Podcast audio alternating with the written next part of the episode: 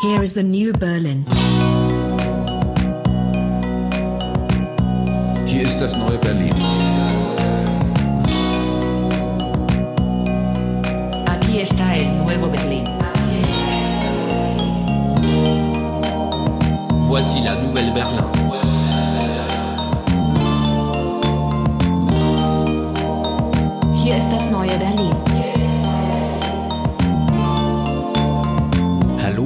Herzlich willkommen zur 16. Folge von Das neue Berlin. Es war einmal eine schöne junge Frau. Auf diese schöne junge Frau hatte ein alter Lustmolch, ein schwere Nöter, ein Auge geworfen ähm, und hat sie tatsächlich dann von ihrem elterlichen Grundstück entführt nach Kreta, um dort mit ihr auch noch, ich weiß nicht ob einvernehmlich oder nicht, zwei Kinder zu bekommen. Der alte Lustmolch Molch hieß Zeus, die junge Frau hieß Europa. Das war die erste große Erzählung über Europa. Unser heutiger Gast hat auch sich mit großen Erzählungen über Europa beschäftigt, allerdings in etwas anderer Hinsicht. Hallo Leonie. Hallo.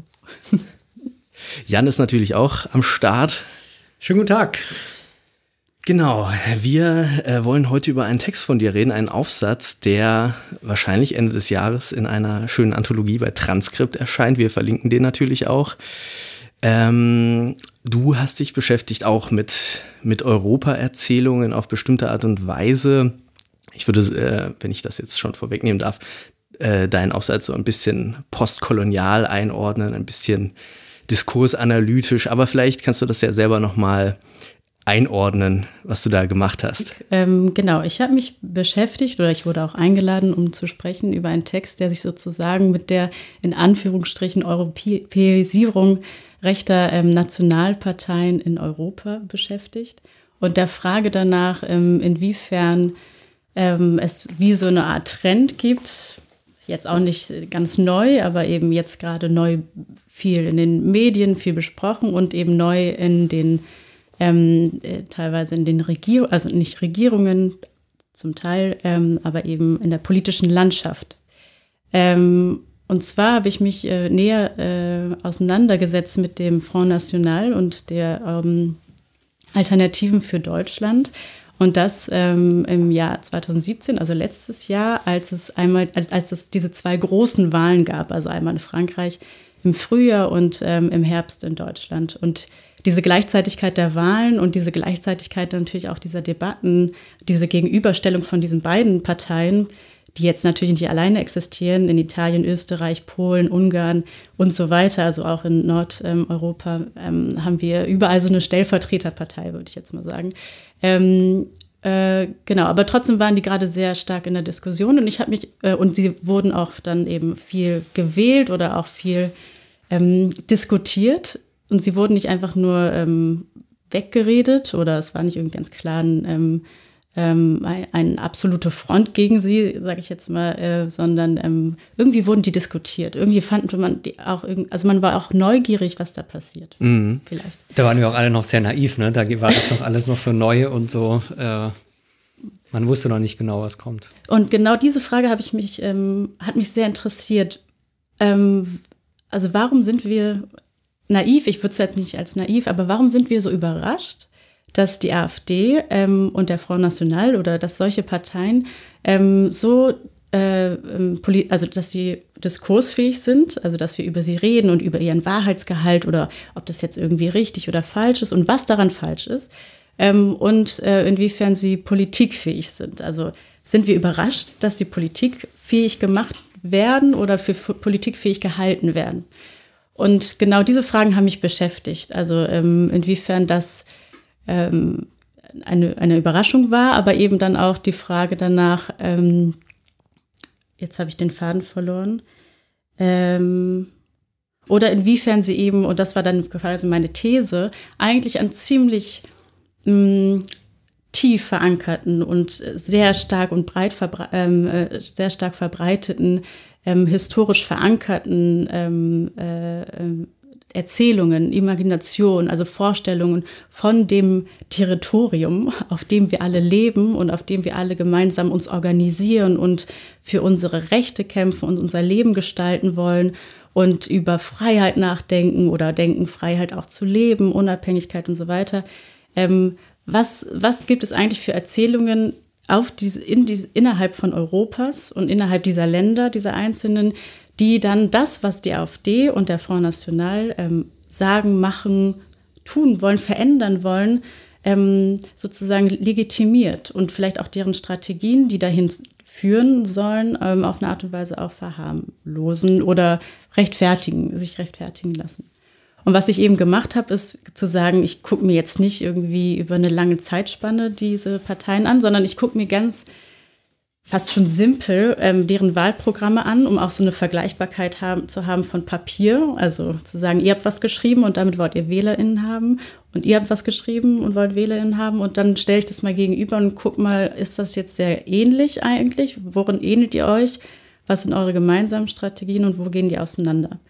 Was ich mir natürlich zusätzlich, weil das Material dann natürlich auch nicht so ähm, reichhaltig war, habe ich mir dann noch Wahlkampfauftritte ähm, angeschaut. Also viel auch in den Medien geguckt, aber auch ähm, ähm, Mitschnitte mir angeschaut und transkribiert. Aber ein relativ, also ein krasser Selektionsprozess, den ich sehr subjektiv durchgeführt habe. Ne? Ich habe was gefunden und gedacht, ja, das muss ich mit reinnehmen. Also von daher ist das natürlich eine Datenlage, die jetzt nicht irgendwie ähm, die sehr streitbar ist, inwiefern das schon sehr enger Zugriff ist.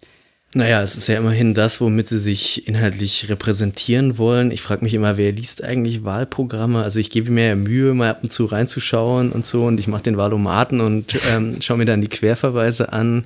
Und manche Parteien haben ja auch netterweise so äh, das Parteiprogramm in Kurzform. Aber im Prinzip ist es ja auch nicht, ist es ja auch gar nicht so ein Dokument, was jetzt irgendwie die breite Öffentlichkeit äh, beschäftigt oder so. Das wird ja nicht rumgereicht im Klassenzimmer und alle lesen es nochmal ausgiebig unter dem Kopfkissen, äh, was so ein, äh, was so ein Wahlprogramm ist. Wie, wie, wie dick ist denn das eigentlich beim Front National zum Beispiel? Ja, der Front National ich glaube, 15 Seiten, auch nicht mal so viele. Was? 15 Seiten? Ich dachte so 60 oder sowas.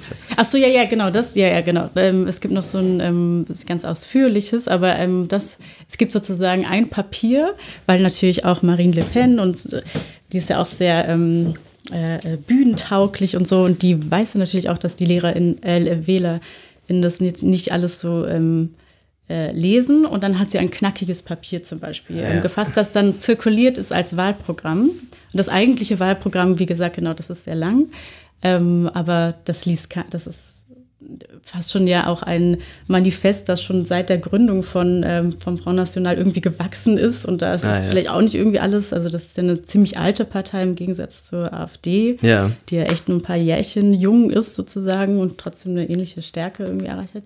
Aber ähm, äh, genau, und der, ähm, das, die AfD hat halt ein Wahlprogramm von 30 Seiten. Das ist auch halt so eine mhm. kleine Broschüre. Und ich würde auch mal sagen, 90 Prozent davon interessieren nicht. Aber es gibt halt so zwei, drei Kapitel, die sind wahnsinnig relevant. Da geht es mhm. vor allem um die Frage, also da, das sind sozusagen die Kapitel, die ich mir auch sehr stark angeguckt habe, sind die, womit sie sozusagen ihren Wahlkampf auch geschmückt haben. Also ich habe mir jetzt keine Aspekte rausgesucht, wo ich gedacht habe, guck, da sind die, mhm. da lassen, lassen sich die angreifen, aber keiner weiß. Infrastrukturfragen genau. Fragen und so weiter. Ja, oder was machen wir mit der Aufrüstung zum Beispiel? Naja, wohl, das wäre ja schon wieder, Aufrüstung wäre natürlich auch schon ganz interessant dann. Ja, aber es war nicht der Wahlkampf, äh, ähm, nicht die Wahlkampfparole. Ne? Stimmt, Von daher, stimmt. klar, das wäre natürlich interessant, weil wenn die, wenn die wir uns da auch Sorgen machen müssen. Aber und äh, also jetzt liest sich das gut oder, also vor allem bei der AfD, du sagst, das ist noch eine sehr junge Partei, auch noch eine Partei, die sehr an ihrer Profession Professionalisierung noch äh, zu kämpfen hat. Ne? Also man hat ja zu, zur Zeit gerade auch viele Prozesse, die man bei den Grünen damals eigentlich auch hatte, ne? dass man dann eben doch so ein paar komische Leute mit drin hat und jetzt die Partei sich strategisch entscheiden muss, geht sie zum Beispiel jetzt eher den radikalen Weg, der natürlich die Gefahr hat, dass man dann vom Verfassungsschutz eher beobachtet wird oftmals sich wieder rechtfertigen muss für manche Sachen und manche Wähler vielleicht dann doch wieder abspringen dasselbe aber umgekehrt. Ne? Man kann auch sagen, man macht eher so einen zentristischen Kurs und, und macht dann wirklich mehr so eine neue konservative CDU. Begibt man sich dann aber wieder in Konkurrenz zur CDU zu stark und so. Und da ist ja gerade die, die Partei so ein bisschen drin. Merkt man das diesem Text auch an, dass der irgendwie so ein bisschen unausgegoren ist, weil wahrscheinlich also allein von der, von der, ähm, äh, ja, von dem Geld und, und, Zeit und Mühe, die man hat, könnt ihr natürlich mit den Agenturen, mit den Großen, die das dann für SPD oder CDU oder für Grüne äh, mit, mit schleifen, die ganzen Textarbeiter und Arbeiterinnen. Damit könnt ihr ja wahrscheinlich nicht so ganz mithalten. Jetzt ja schon. Jetzt so langsam können sie es ja. Jetzt ist Geld da. Inzwischen ja. Ähm, ja, erstaunlicherweise fand ich, dass es eine ähm, rhetorisch oder auch ähm, so vom Konzept her relativ flüssig war. Also wenn ich jetzt ähm, schon weiß, was ich irgendwie will von dieser Partei, dann kann das Papier mich schon irgendwie, also auf jeden Fall zufriedenstellen.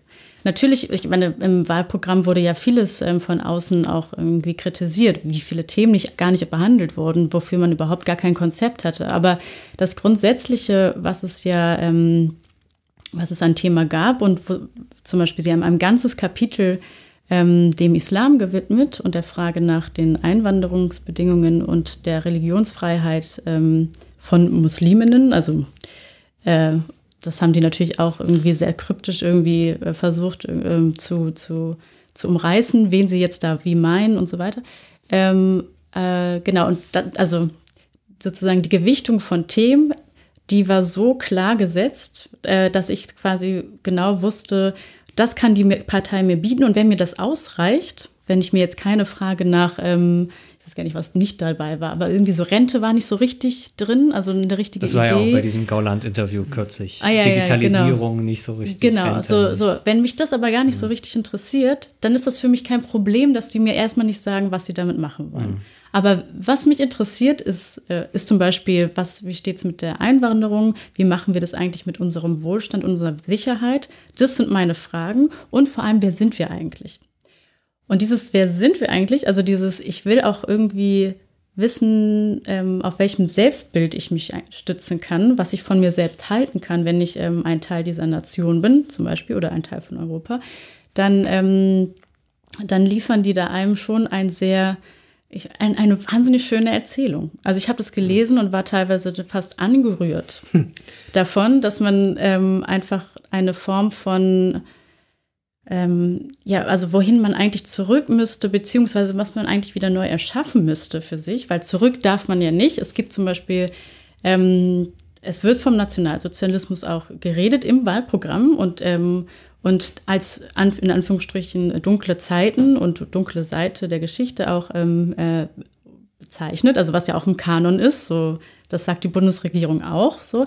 Aber dann wird irgendwie gesagt, genau nach diesem, nach dieser Erfahrung, die wir, ähm, die wir auch achten müssen. Also da gibt es nicht eine direkte Relativierung äh, des Nationalsozialismus und des Holocaust, aber schon ein, okay, jetzt reicht's und wir müssen weiter. Wir müssen wieder nicht zurück, also wir müssen zurück, überspringen zurück und ähm, nach vorne blicken mit ähm, wieder hin zur Geschichte der großen Sieger. Und das nicht nur, nicht im territorialen Sinne Sieger, wir weiten uns aus, sondern im Sinne von, wir sind die Guten und wir machen alles, was wir machen, machen wir im Guten und äh, im Sinne der Menschheit, weil wir ja auch ein schon auch ein Ideal haben davon, hm. dass wir. Ja, so Goethe und sowas dann. Genau. Ne? Und also das sind dann das so die. Das, ja. Ich weiß nicht, ob das konkret genannt wird. Was sind denn, wären denn so Punkte, worauf man sich positiv zurückbesinnen würde, dann eigentlich bei den, zum Beispiel bei der AfD jetzt? Ähm, was waren wir denn mal, was mhm. äh, bevor die Nazis die unsere Geschichte gekapert haben mhm. und äh, alles verdorben haben? Was, was, worauf wird sich da bezogen? Wenn ich mich jetzt richtig erinnere, wird gar nicht gesagt, dass die Nazi das alles verdorben haben. Ich, hab, ich, ich, ich, ich, äh, versuche diese Logik zu verstehen, nee, nee, nee, sozusagen. Genau. Ja. genau, worauf beziehen die sich? Naja, es geht ja dann interessanterweise, also die AfD hat ja auch ein sehr, der Front National auch ein sehr unentschiedenes Verhältnis zur Religion und zum Christentum.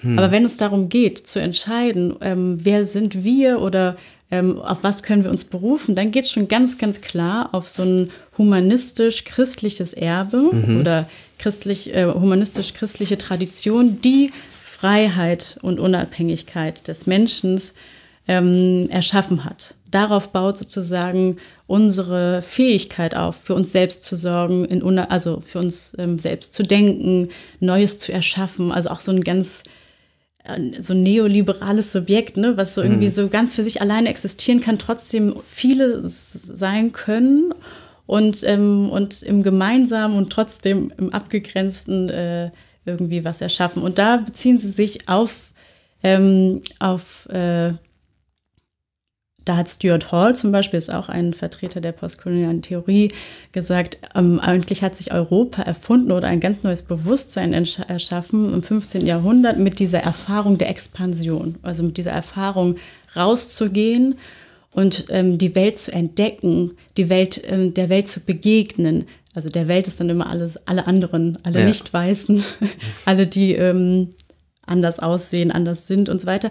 Und dann eben sie zu entdecken, zu beforschen, verstehen zu wollen und alles, was ich nicht verstehe oder nicht so ist wie ich, also jegliche Differenz, ähm, muss unterdrückt werden, beziehungsweise muss in meinen Kategorien ähm, erklärt werden, muss in meine Kategorien passen, muss ich sozusagen aussprechen und erklären und verstehen können. Erst dann darf es sein, sozusagen.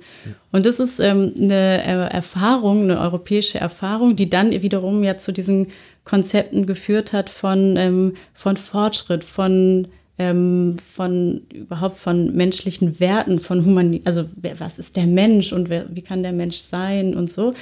Ähm, das schweift jetzt sehr weg und da würde ich jetzt nicht sagen, boah, und die AfD findet das richtig toll.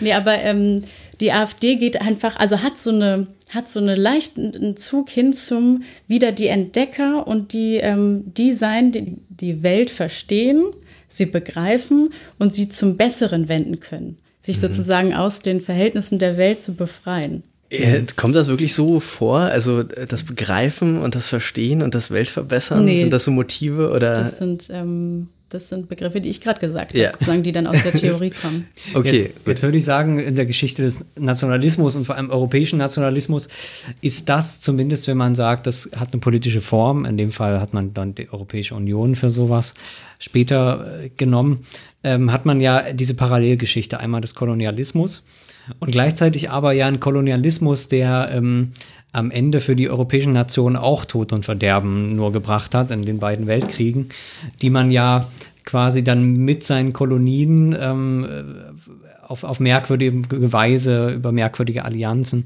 dann eben äh, am Ende gegeneinander geführt hat auf den, auf den Schlachtfeldern eben ähm, in Europa.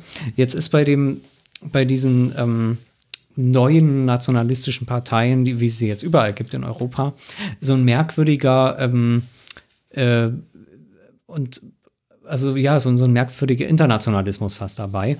Du sagst schon, der beschränkt sich natürlich vor allem auf die westliche Welt. Ne? Also das heißt, wir wollen irgendwie zusammenarbeiten, vor allem mit, mit den nationalistischen Bewegungen in Europa, vielleicht auch ähm, mit, den, mit den Amerikanern, die jetzt Trump gewählt haben. Das sind ja dann quasi auch die Verbündeten.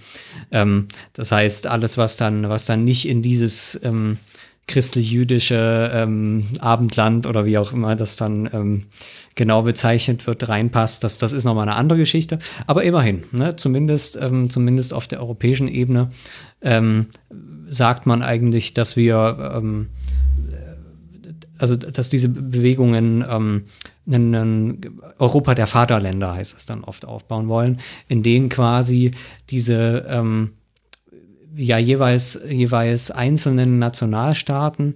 Zum Teil auch, da hat man ja dann eine parallele Entwicklung auch zu, zu separatistischen Bewegungen, äh, sei es jetzt in Spanien oder in Irland oder selbst in Deutschland gibt es separatistische Bewegungen, ähm, wo man eigentlich eher auf Symp Sympathie äh, hingeht. Ne? Also das heißt, wenn jetzt ähm, der, der Seehofer dann sagt, Bayern muss Bayern bleiben, dann würde man aus der AfD eigentlich da eher eine Sympathie erstmal entgegenbringen, an, anstatt zu sagen, hier wird die, die deutsche Nation beschädigt ähm, oder herausgefordert. So, ja, ja, okay. ähm, also das heißt, äh, also was ich damit sagen will, eine grundsätzliche Sympathie gegenüber diesen nationalen Identitäten, vielleicht sogar auch regionalen Identitäten, die gar nicht so darauf geht, wir müssen jetzt eben als die deutsche Nation die Französe, Franzosen unter, unterwerfen ähm, oder, oder irgendwelche anderen Völker, um unsere Nation, unser Land groß aufzubauen und wieder einen Platz an der Sonne zu finden äh, äh, und, und Kolonien und sowas. Ne? Sondern man sagt eher, mit den Kolonien sollten, also, also Kolonialismus wäre das Schlimmste für die AfD, weil das bedeutet dann, dass man sich dann mit diesen anderen Völkern einlässt hm. und ähm, ähm, im Zweifelsfall dann noch vermischt mit denen und so weiter und so fort, sondern es ist eigentlich so, jeder soll an seinem Platz bleiben und ähm, freundschaftliche Beziehungen vielleicht pflegen, solange man sich nicht vermischt und solange man äh, eben da bleibt, wo man ist. Äh, das ist irgendwie so eine ganz würde ich sagen, fast eine friedliche neue Form von Nationalismus. Ähm, was auch immer da dahinter steckt, ne? das weiß man ja auch nicht. Aber ist das was, was man auch aus diesen Programmen lesen kann? Gibt es da vielleicht auch Unterschiede zwischen Front National und AfD? Also es sind jetzt für mich so zwei verschiedene Aspekte. Einmal die Frage nach, was verbindet die eigentlich miteinander oder wo, warum wollen die verbunden sein? In was wollen die verbunden sein? Und dann, ähm, inwiefern die sich auf sich selbst beziehen, also auf, das, ähm, auf die eigene Nation, inwiefern sich das äh, vielleicht voneinander entscheidet, unterscheidet, das kann ich vielleicht zuerst sagen. Interessanterweise gibt es nämlich einen signifikanten Unterschied, ähm, der vielleicht heute gar nicht mehr so stark ist, aber damals zu der Zeit der Wahlen, also 2017, so war. Und zwar, dass der ähm, Front National ein, also ein scheinbar ganz kleines Problem hat, ähm, den Franzosen zu benennen, also vom französischen Volk zu sprechen, ähm, den Franzosen als christlich und weiß ähm, zu definieren. Ja, das hat Marine Le Pen selbst zum Beispiel auch getan, indem sie alle aufgezählt hat, ähm, äh, ähm, was wir nicht sind. Und das waren zum Beispiel Muslime, Schwarze, Juden und wir, die Franzosen. Und dann war spätestens klar, ähm, ach ja, der musste, was bleibt denn übrig? Also jetzt im großen Narrativ, in der großen Identitätspolitik sozusagen. Ähm, und damit hat der Front National interessanterweise kein so ein großes Problem. Und was der Front National auch nicht so stark macht, ist den, ähm, den Islam in den Mittelpunkt zu stellen, beziehungsweise Musliminnen in den Mittelpunkt zu stellen. Sondern sie beziehen sich sehr stark auf sich selbst und auf ihre Werte und auf ihr kulturelles Erbe national. Also das hast du bei der AfD nicht so stark in dem Wahlprogramm. In dem Wahlprogramm hast du einen viel stärkeren Fokus auf den Feind, also auf das Feindbild, auf, ähm, auf die Menschen, die quasi nicht dazugehören sollen. Ähm, und du hast ein viel, ähm, ja, sagen wir, ein viel äh, zaghafteren Umgang damit, dich selbst als Deutsch und deutsches Volk zu bezeichnen, was natürlich auch eine ganz andere Geschichte hat in, ähm, durch den Nationalsozialismus und die Frage nach, wie erreiche ich meine Wähler? Also kann ich da schon vom deutschen Volk sprechen, dass, ähm, und das sich auf eine Art und Weise ähm, präsentiert, repräsentiert, da hat Front National ganz andere Probleme mit. Also eben keine, also weniger Proble Schwierigkeiten mit. Ähm, und gleichzeitig würde ich sagen, dass halt, äh, genau, dass es eben, es gibt so eine ganz interessante ähm, Einf also sich einig sein, dass sozusagen Nationalität bedeutet, jeder hat seine eigene Sprache. Jeder hat seine eigene Kulturgeschichte. Wir sind nicht Europa im ganzen im kulturellen, sondern jeder hat sein, ich habe meinen eigenen Goethe. Ich kenne mich jetzt nicht so gut in Frankreich aus, aber so, ne? Jeder hat so seine oh, Goethes, genau. jeder oder dann ähm, hat genau, jeder hat so seine Denker, seine Schriftsteller, seine, ähm, ähm, seine großen kulturellen, ähm, kulturschaffenden Person, so. Ähm, und natürlich seine Gerichte und so. Also es muss uns auch irgendwie, wir müssen uns auch wirklich heimisch fühlen. Also es mhm. braucht eine gewisse Integrität, es braucht so eine gewisse Einheitlichkeit. Und die möchten wir einander nicht absprechen, sozusagen, sondern das ist schon eine sehr starke Grenzziehung. Und ähm, also inwiefern ist, also ich, ich frage mich auch, wie war das eigentlich damals im 19. Jahrhundert? Wie haben die das eigentlich verhandelt mit den Sprachen? Weil das scheint ja heutzutage ein großes Problem zu sein in der, in der Verhandlung mit Migration, dass dann so viele verschiedene Sprachen in das Land kommen. Ähm, genau, aber das ist halt irgendwie, der Nationalismus wird ganz stark damit verbunden, zu sagen, wir müssen unter uns bleiben. Unter uns bleiben heißt, wir brauchen die gleichen Erinnerungen und die sind ähm, und die gleiche, ähm, genau, gleiche Kommunikationsweise äh, und ähm, und das wird nicht angefochten. Hm. Also es ist eigentlich für mich hört sich das fast so ein bisschen verunsichert an, vor allem bei der AfD. Ne? Das heißt eben nicht, dass, ähm, ich meine, das ist auch historisch schon, ne? die Franzosen sind da schon immer, äh, also die haben ja im Prinzip den modernen Nationalismus als Verbindung von einem starken Staat und der Nation ja erfunden. Äh, von daher hatten die da, glaube ich, nie so richtige Selbstbewusstseinsprobleme. Ähm, in, in Deutschland natürlich äh, nochmal besonders. Erstmal interessant natürlich daran finde ich, dass, dass die zwar immer sagen, ja, wir müssen zwar wieder stolz sein, äh, stol Deutsche zu sein, aber de facto sind sie dann eigentlich auch sehr zurückhaltend, äh, jetzt vor allem im Vergleich zu, zu, zu, anderen, äh, zu anderen Ländern. Äh, ansonsten finde ich eben diese allgemeine, also so, so klingt das für mich jetzt, so eine allgemeine Unsicherheit, Verunsicherung über die eigene Identität, die das eigentlich so trägt. Das heißt, es ist überhaupt gar nicht dieses, ähm, ja, wir, wir, wir, wir sind eigentlich stolz, Deutsch zu sein, wir, wir müssen das mal wieder zeigen, sondern es ist eigentlich eher so eine verunsicherte Selbstvergewisserung. Ähm, naja, wir würden gern mal wieder irgendwie Deutsche stolz sein, können, ja. so ungefähr. Wollen endlich wieder stolz ähm, sein, oder? Genau, genau, wo man aber noch gar nicht weiß, warum. Das, das zieht sich ja so sowieso immer durch, wenn man dann konkret fragt, worauf seid ihr jetzt stolz, dann ist das meistens unklar, was jetzt genau. Ähm, also klar, den Goethe kann man dann immer dazu nennen, aber ja, Mai, also Beyond. Beyond Goethe. Pünktlichkeit vielleicht noch, ja, okay. Aber ähm, wenn ich da kurz einhaken ja. darf, ähm, würdest du dann sagen, dass es dann, vielleicht hast du es jetzt auch gerade schon gesagt, einen starken Unterschied gibt, was so das äh, Wording oder die, die die Stärke des Selbstbewusstseins vom Front National zur AfD angeht, besonders was dann natürlich so bis hin ins ethnische gehende Definitionen von Zugehörigkeit angeht. Da müsste die AfD ja wahrscheinlich auch deutlich vorsichtiger sein und natürlich eben auch gleich immer den, den äh, 19, 1940er Paragraphen im Wahlprogramm drin haben und so. Das Problem hat, hat ja der Front National nicht. Die haben ja die französische Revolution und Napoleon und äh, äh, können eigentlich sozusagen eine viel schönere Geschichte auch erzählen vielleicht. Das in jedem Fall. Also die, die nationale Stärke, sage ich jetzt mal, ist viel ungebrochener. Ähm, zum Beispiel ein großes, ähm, ein großer Verlust oder fast schon eher Trauma von Deutschland ist ja, dass sie ihre Kolonien verloren haben. Noch nicht mal darauf können sie sich stützen, sozusagen. Ne? Also, und dann kam noch das und das und das. Und also das ist irgendwie so, genau, im 20. Jahrhundert, 20. Jahrhundert für Deutschland war auf jeden Fall der absolute ähm, äh, ähm, Kraftverlust oder da ging auch nicht mehr so viel mit sich Dinge ähm, vorstellen und imaginieren, sondern eben das war irgendwie äh, ein einziges ähm, Brüche ziehen oder nur mit krasser Gewalt ähm, dagegen vorgehen können, dass äh, die Brüche nicht zu tief gezogen werden und bei in Frankreich hast du natürlich eine ganz andere Kolonialgeschichte und eine ganz andere, ähm, ähm, ja. Äh, Gut, die ist natürlich auch extrem äh, problematisch und auch äh, äh, hochproblematisch nicht aufgearbeitet. Genau. Äh, aber genau, aus der Perspektive des Nationalisten muss sie, genau. muss sie ja eigentlich ganz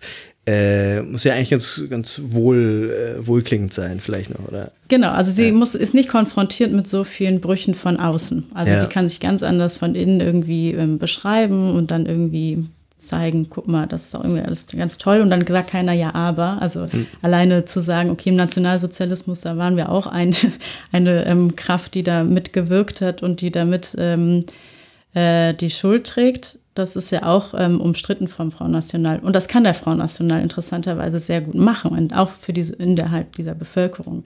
In Deutschland ist das total schnell anfechtbar. Da geht das gar nicht, also allein auch ähm, gesetzlich ja nicht sozusagen. Ne? Aber in Frankreich ähm, sind da ganz andere Lücken. Also sich selbst sozusagen in Bezug zu setzen mit Verantwortung und ähm, äh, mit historischer, aber eben auch gegenwärtiger Gewalt. Was ich beim Front National nur ähm, um einiges krasser finde, kann man sagen, dass die natürlich durch diese durch den Kolonialismus auch eine andere Form von Migrationserfahrung haben. Also es gibt eine ganz andere Präsenz, ganz andere Sichtbarkeiten und ähm, Kämpfe innerhalb von Frankreichs. Ähm, äh, und es gibt ganz, ähm, eine ganz große muslimische Präsenz zum Beispiel auch, ähm, die auch ähm, unheimlich organisiert sind und auch viel ähm, politisch für sich einstehen und für ihre Rechte einfordern und, und so weiter. Und trotzdem äh, schafft es sozusagen der Front National, das jetzt wieder zu entdecken, die Migration jetzt zu entdecken und zu sagen, stopp, die gehören nicht zu uns. Und das macht ja Deutschland auch. Deutschland hat nur ein viel größeres Problem damit, die eigene Migrationsgeschichte, die ja auch schon Jahrhunderte zurückreicht, ähm, anzuerkennen und als normal anzuerkennen und als ähm, inkludierend in, die, in, das nationale Bild anzuerkennen. Und das hat haben ja Frankreich und ähm, Deutschland eine ähnliche, mhm. ähm, ähnliche Unfähigkeit, würde ich jetzt mal sagen. Äh, und das schafft wiederum auch Integrität äh, sozusagen dieser ganzen ähm, europäischen Nationalstaaten. Und zwar, dass sie gemeinsam ähm, ein europäisches Problem äh, identifizieren. Und das europäische Problem ist eben Migration. Und das europäische Problem ist Islam, wie das europäische Problem ja auch schon mal das Judentum war mhm. oder ist. Also ähm, Wie ist das jetzt beim Front National? Also traditionell ist er ja auch äh, judenfeindlich gewesen, aber er hat ja, dachte ich, auch aus strategischen Gründen das versucht zu äh, zurückzubringen, äh, mit äh, zurückzudrängen, äh, auch mit dem Ausschluss von äh, dem Parteigründer. Genau. Ähm, kann man jetzt sagen, dass der Front National, weil du vorhin auch meintest, die Definition würde dann auch explizit den Ausschluss der Juden äh, beinhalten immer noch. Also ist, ist der Front National noch eine antisemitische Partei, kurz gefragt? Ich würde durchaus sagen, dass es eine antisemitische Partei ist. Genauso wie die AfD das ist. Ähm, alleine schon durch die Verleugnung und Verharmlosung der, des Nationalsozialismus. Hm. Also da findet schon so ja. viel ähm, antisemitisches, ähm, da, ist schon, da ist schon so viel Antisemitismus drin, dass ich sagen würde, mehr muss es, tiefer muss es gar nicht reingehen, sozusagen, um es zu beweisen. Ähm, aber es stimmt, der Vater von Marine Le Pen hat ja diese Partei gegründet und er war viel ähm, also nochmal viel rechter, radikaler, viel rassistischer, viel antisemitischer. Der hatte dann richtig. War noch so alte Schule quasi. Genau, war noch so alte Schule, die nicht ähm, loslassen wollte von dem, was damals noch sagbar war. Marine Le Pen weiß natürlich, was heute sagbar ist. Und wie die jetzt genau zum Antisemitismus steht, ist kann ich gar nicht genau sagen. Dazu kenne ich sie als Politikerin zu wenig in ihrer in Gänze. Aber was ich dazu, also, aber was halt ein interessantes Phänomen ist, was ja auch gesamtgesellschaftlich, also das heißt eben auch in anderen Ländern, aber vor allem in Deutschland und Frankreich ein Phänomen ist, dass ähm, Juden und Jüdinnen, die in Frankreich oder beziehungsweise auch in Deutschland leben, instrumentalisiert werden, ähm, um gegen Muslime ähm, vorzugehen, um, ähm, um das Feindbild Islam und das Feindbild Muslimen ähm, sozusagen noch, äh, noch, noch salonfähiger zu machen, noch mehr ein Anliegen von uns allen zu machen, weil sie die eigentliche Gefahr sind für, ähm, für Ju das Judentum in Deutschland und Frankreich und Europa und eben von Jüdinnen und Juden. Und dann sagte ja zum Beispiel die AfD, also damals äh, Frau Petri, die ist ja jetzt auch nicht mehr da drin, aber mhm. ähm, die war ja eine sehr starke Person im letzten Jahr, die sagte eben, die AfD ist der letzte Garant jüdischen Lebens. Genau, ja. Und das ist eine, das ist ein Zitat, was unheimlich viral ging, so, ne? Und alle dachten sich, alle, also Hetzkampagnen und äh, oder auch eben, also Hetzkampagnen im ironischen Sinne, und dann eben aber auch Fürsprecherinnen, und die gesagt haben, genau, die leugnen das alles gar nicht, sondern die hm. sind sich dessen sehr bewusst und der Islam ist ja auch ein Problem. Und dann kann man das natürlich dann irgendwie äh, sehr stark, also wenn, wenn sich Europa darin einig ist, dass wir jetzt, wir, das ist ja jetzt das europäische Subjekt, das weiß und christlich ist, das mhm. damals im Nationalsozialismus ähm, Juden verfolgt hat. So, wir sind jetzt diejenigen, die die wieder retten können. Und das also vor den äh, Muslimen. Und das ist eine Erzählung, die, ähm, die greift ganz viel, weil du kannst auf einmal wieder ähm, Heldin sein, auch wenn du vielleicht gar nicht so sehr das, also die so schützen willst. also das ist natürlich, das ist mhm. ein wahnsinniger Widerspruch. Dieses Verhältnis ja. vom, vom, vom, vom christlich gedachten Europa, das sich auf einmal sagt, wir sind ein jüdisch-christliches Abendland. Da mhm. regen sich ja so viele jüdische Stimmen drüber auf. Das muss man gar nicht mehr betonen, sozusagen. Yeah. Ähm, ja, aber man hat auch die anderen Stimmen, ne? Also so Leute wie Henrik äh, Broder und sowas, die passen da ja eigentlich gut rein. Also ich glaube, dass man auch schon so eine, so eine stark, ähm, also zum Teil wirklich Juden oder, oder da zumindest da unverdächtig, die aber trotzdem diese rechte Seite haben. Also es gibt da, glaube ich, schon so eine gewisse Allianz. In, also bei Achse des Guten, da kann man das ja lesen, was dann irgendwie auch schon irgendwie auch funktioniert, ne? die das eben kombinieren, diesen, diesen, ja, so ein Philosemitismus mit, mit, mit so einem Anti, ähm, ja, was auch immer. Islamophobie ähm, also sozusagen. Islamophobie insbesondere, genau, Ja. aber ja auch insgesamt eine Abwehr von, von also, also einfach ein richtiger Rechtskonservatismus, der dann da so eine merkwürdige Kombination bildet. Genau, also welche Rolle jetzt Juden konkret darin spielen, das ist nochmal eine andere Frage. Dass es natürlich Juden gibt, die antimuslimischen Rassismus, ähm, antimuslimisch rassistisch sind und genauso gibt es Muslime, die antisemitisch sind und, äh, und Christen, die ähm, antisemitisch und antimuslimisch einfach vor und so weiter. Ne? Also ähm, klar, ja, alle Menschen könnten alles sein sozusagen, aber nicht alle Menschen sind von allem betroffen. Also das ist natürlich nochmal eine andere Frage. Aus Ja. welcher Perspektive schreibt so ein AfD und so ein Front National ähm, und wen adressieren die eigentlich und wie können die anderen, die also nicht gemeint sind, die nicht schreiben, die nicht äh, aus der Perspektive, dass hier gerade gar nicht ähm, sozusagen produziert wird, ähm, welche Rolle spielen die eigentlich? Und das ist auch wieder ein sehr starkes europäisches Phänomen, dass, ähm, dass du jetzt das Phänomen hast, einmal vom Nationalismus im Sinne von, wir schaffen einen äußeren Feind im Zuge der Fluchtbewegungen, die wir gerade ganz stark haben, aber eben auch der weiteren Migrationsbewegungen, auch temporäre Arbeitskräfte und so weiter. Das sind ja alles parallele, ähm, ähm, parallele Phänomene, ähm, dass wir sagen, dass der Nationalismus spricht, wir brauchen einen äußeren Feind. Und wir müssen uns vor dem äußeren Feind schü- schützen. Und wir sind ähm, und unser, unser homogenes Ganzes schützen, weil das sonst zerstört wird. Und das vermengt sich wiederum mit einem Rassismus, der nach innen wirken muss. Weil wir sind ja gar kein homogener Volkskörper. Also, um es jetzt mal in diesen Begrifflichkeiten zu ähm, ähm, auszudrücken. Das heißt, ich brauche den Rassismus nach innen hinein, um aus mir überhaupt sowas wie eine, ja, irgendwie was Gleiches, Homogenes zu machen. Und dann können die schon auch in meinem Dienst stehen vielleicht oder weiß ich nicht, welche Fantasien jetzt natürlich noch weitergehen können, aber eben es gibt ja ähm, starke Ausgrenzungs- äh, und, und also starke soziale Ungleichheit und so weiter. Ja. Und dieser, der Fluchtpunkt dieser Identität oder dieser Einheit, der ist ja jetzt bei dir Europa interessanterweise und nicht eben nur der Nationalstaat, wie es im traditionellen, im traditionellen äh, Nationalismus der Fall gewesen wäre.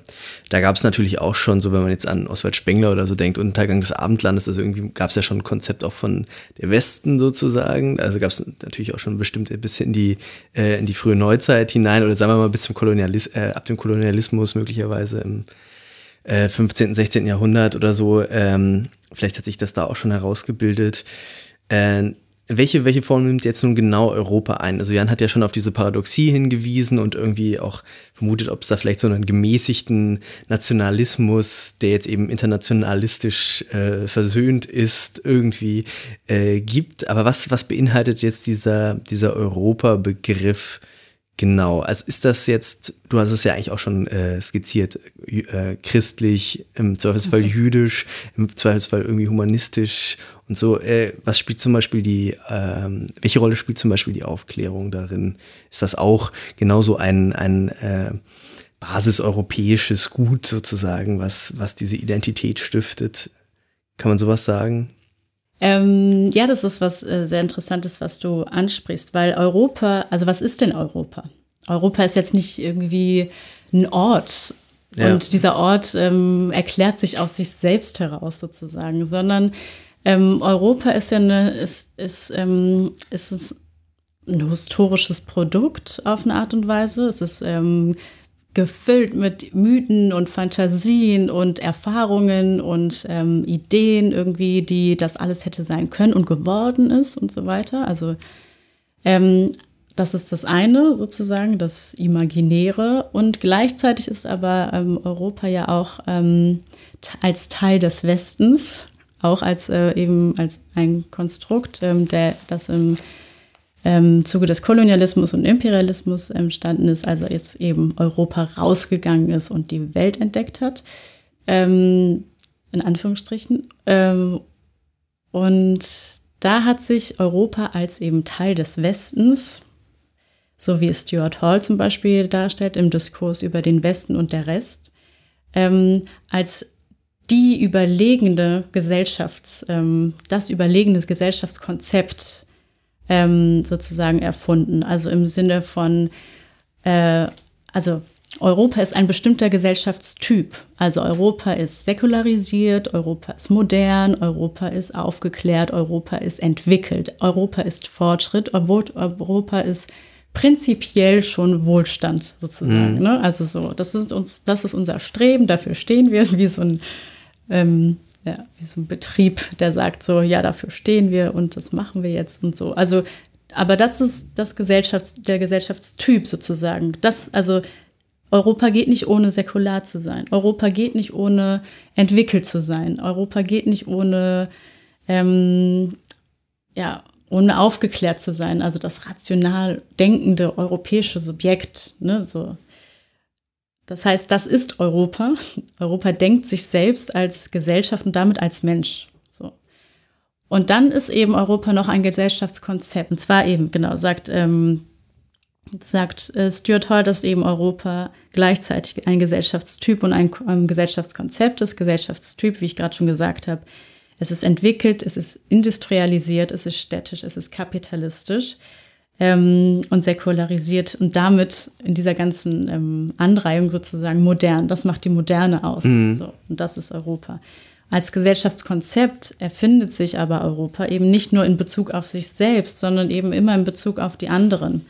Also Europa kann nur existieren oder der West, Europa als westlicher Gesellschafts, ähm, als westliches Gesellschaftskonzept kann nur existieren, indem es ähm, so eine so eine Art zu denken und zu wissen sozusagen auch entwickelt. Also Unterscheidbarkeit und Hierarchisierung postuliert zum Beispiel oder eben auch ein Ensemble von Bildern ähm, schafft, das also ähm, beansprucht, Dinge zu repräsentieren, ein ganzes System von Repräsentation. Also ich kann alles benennen, ich kann alles deuten, ich kann alles verstehen und so. Mhm. Ähm, und dann eben auch zu sagen, dass ich oder das Europa von sich selbst behauptet, auch als Standard und Vergleichsmodell gelten zu können, also als Maßstab. Und damit würde ich nicht sagen als globaler Maßstab, der unanfechtbar oben an der Spitze steht, aber tendenziell eben halt schon. Also tendenziell ist, ähm, ist, wird ähm, mit Europa assoziiert, dass hier eigentlich das Zentrum dessen ist, was irgendwie gesellschaftlich möglich ist,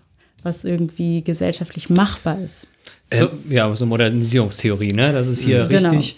Dann gibt es so die Entwicklungsländer, die sind so auf dem Schritt, so wie so zu bewerten. Die holen das nach halt. Genau, ja. und dann gibt es die dritte Welt, die dumpelt da noch rum, aber vielleicht eines Tages schaffen es das dann mal so. Wenn die fleißig ja genau arbeiten. Genau diese, das ist ja genau diese Einordnung. Ja.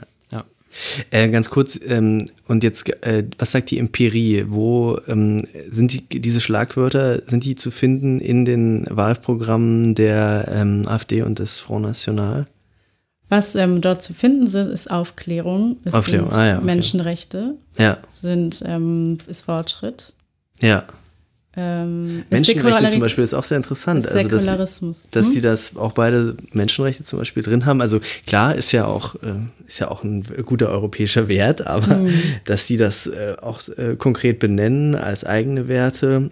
Und was dann natürlich eben, das ist ja jetzt irgendwie so meine Paradoxie, meine Liebste, dass die das eben ähm, im Sinne des Schützenswerten äh, dann benutzen, um genau diese Prinzipien nicht zu befolgen, irgendwie, oder? Aber aus deren Perspektive ja schon. Ja. Und zwar, ähm, bei denen geht es ja so ein bisschen darum, es, geht so, es gibt Menschen, die ähm, für Menschenrechte einstehen und sie praktizieren wollen. Das sind sie selbst. Ja.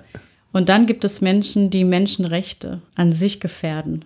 Zum Beispiel ist das gängigste, ähm, äh, das gängigste Bild, was sie ja auch benutzen, die Unterdrückung der Frau ähm, im, im, Islam. Und deswegen die Gefährdung der Freiheit ähm, der, der Frau in, in Europa durch den Islam, also durch Muslime, die in Europa schon sind und kommen könnten. Und dann sagt die AfD, wir müssen unsere ähm, europäische Frau schützen. Das sagt die dann im Wahlprogramm. Äh, und das ist natürlich ein interessanter Satz, also oder ein Ansatz, mhm. eine interessante Forderung, weil sie suggeriert, dass es in von Euro, also von europäischer in Anführungsstriche Seite aus, also von der ähm, Seite des, des ähm, des christlich weißen Mannes äh, oder wen die da jetzt auch immer konstruieren, aber den wahrscheinlich, ähm, dass es von dem aus keine Unterdrückung geben könnte. Also dass sie prinzipiell die Frau gleich behandeln. Und das ist eine sehr, sehr starke, ähm, ähm, also es ist ein sehr starkes Selbstbild, das ich erstmal so in Frage stellen würde. Mhm. Aber eben die anderen tun es. Also die anderen tun es schon aus Prinzip. Mhm. Das heißt, wir sind eigentlich die Menschenschützer, die, die sozusagen, also die Menschen vor Menschen schützen, also das ist ja keine Form der Rassifizierung, die ähm, wie damals in der Versklavung da, da sagt, das sind keine Menschen, sondern ne, es wird ja natürlich von Menschen gesprochen. Aber was sie sagen ist, der Mensch gefährdet den Mensch.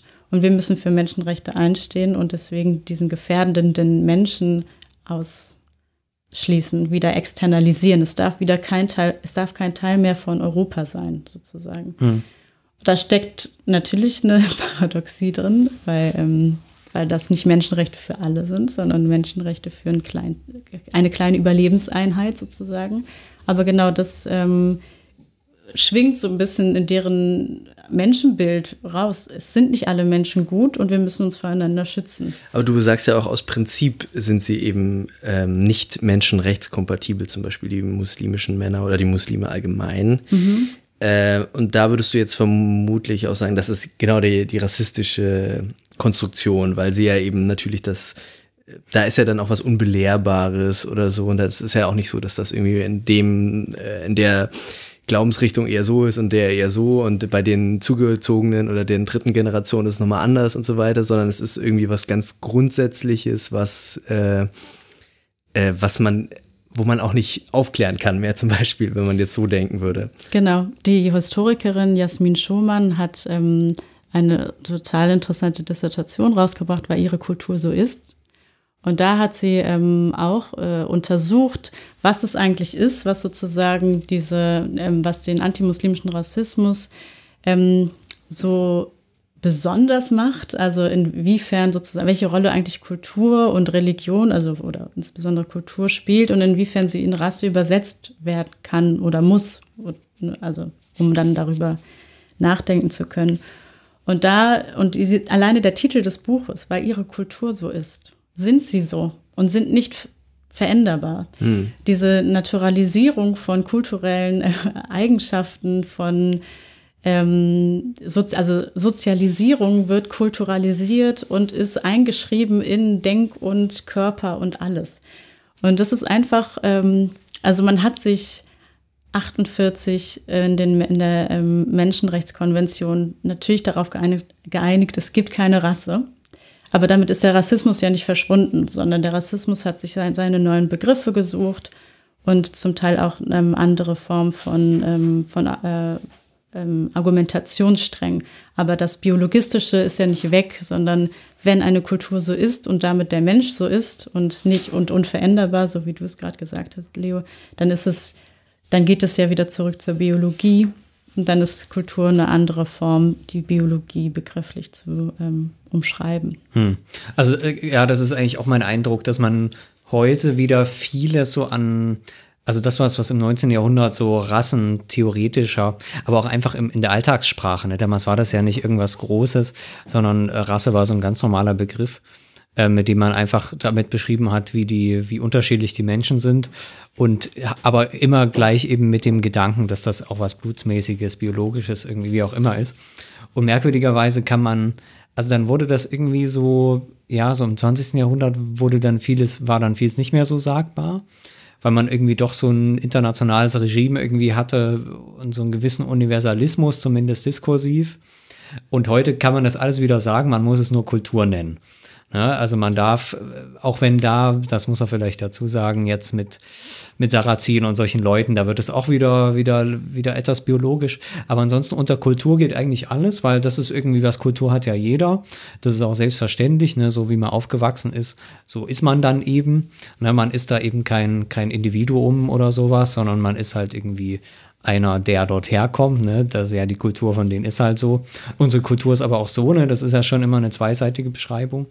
Ähm, aber kommt das, kommt das da auch vor? Also ist das äh, quasi diese, diese, naja, so, so ein bisschen, also früher war das sowas wie, wie Völkerpsychologie oder sowas, wo man dann sagt, ja, ja, die sind so, die sind so, die sind so.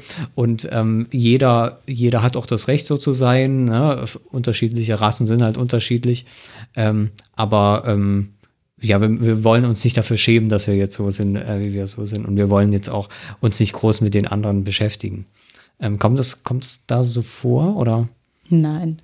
Nee, Aber du hast das ja hier auch in deinem Text äh, sogar so gefasst, dass du meinst, es ist einfach ein neuer Politikstil, der eben auch den Rechtsextremismus vom Rechtspopulismus unterscheidet, nicht wahr?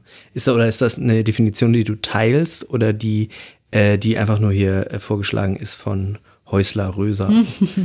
Die ist auf jeden Fall erstmal nur vorgeschlagen, Ja. ne? einfach um auch zu gucken, wie viel grenzt man jetzt rechts, also woher kommt eigentlich dieser Begriff rechtspopulistische Partei, Rechtspopulismus und was hat das jetzt eigentlich mit Rechtsextremismus zu tun und so weiter. Und da würde ich auch erstmal sagen, es ist ja eh total, also in diese politischen Kategorien von rechts und links zu denken und dann zu sagen, die einen sind rassistisch, die anderen nicht, das funktioniert ja schon nicht sozusagen. Und die einen finden Nationen scheiße und die anderen nicht, das funktioniert auch nicht. Also das muss man irgendwie anders aufbröseln äh, oder anders voneinander trennen, rechts und links oder rechtsextrem und rechtspopulistisch. Also ähm, wo sind da die Trennlinien oder inwiefern kann man das dann, macht das analytisch was, wenn man das voneinander trennt oder eben auch nicht.